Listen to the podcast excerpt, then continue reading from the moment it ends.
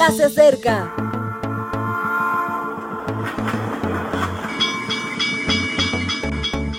Partimos ya.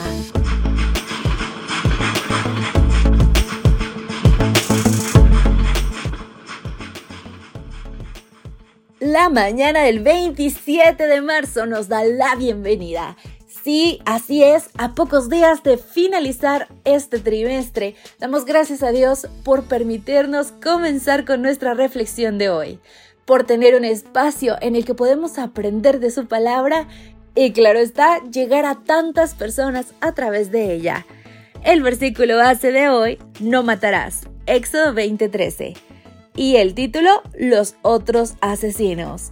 Continuamos con nuestro tema Relación 10 palabras y nuestro mensaje comienza así. Fue el primero, y eso no se olvida. Caín no había aprendido a relacionarse con Dios. Su indisciplina lo conducía a realizar cosas que no eran apropiadas y que no eran lo que a Dios le agradaba.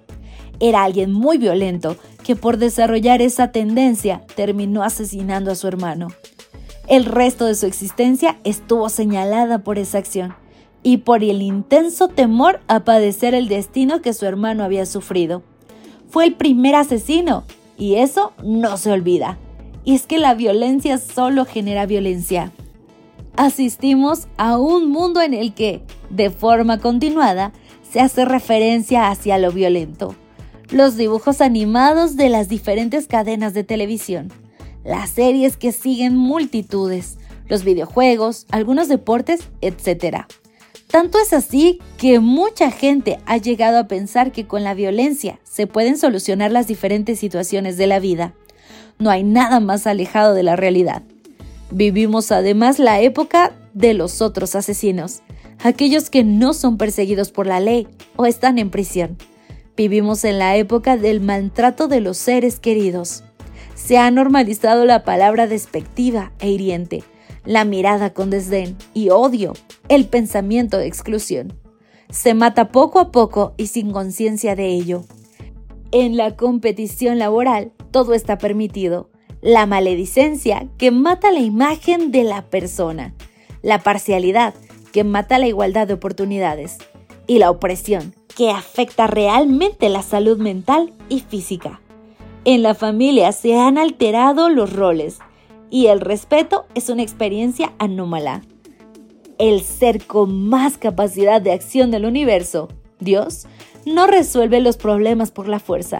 Es más, respeta tanto a las personas que les otorga libertad personal, aunque se equivoquen. El Señor nos revitaliza con sus bendiciones. Habla bien de nosotros, con su ecuanimidad todos somos iguales ante Él y con su generosidad nos permite crecer como personas. ¿Cuál es el mejor método para solucionar un problema? La violencia no. No soluciona nada. Ya lo decía Isaac Asimov. La violencia es el último recurso del incompetente. Recuerda, sin embargo, las palabras de primera de Juan 4:18. En el amor no hay temor, sino que el perfecto amor echa fuera el temor porque el temor involucra castigo y el que teme no es hecho perfecto en el amor.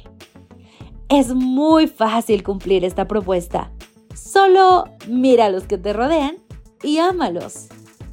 Bueno, tal vez no sea tan sencillo, pero es una realidad, mi querido amigo, que es alcanzable. Así que hoy inténtalo. Comienza por amar a los que te rodean.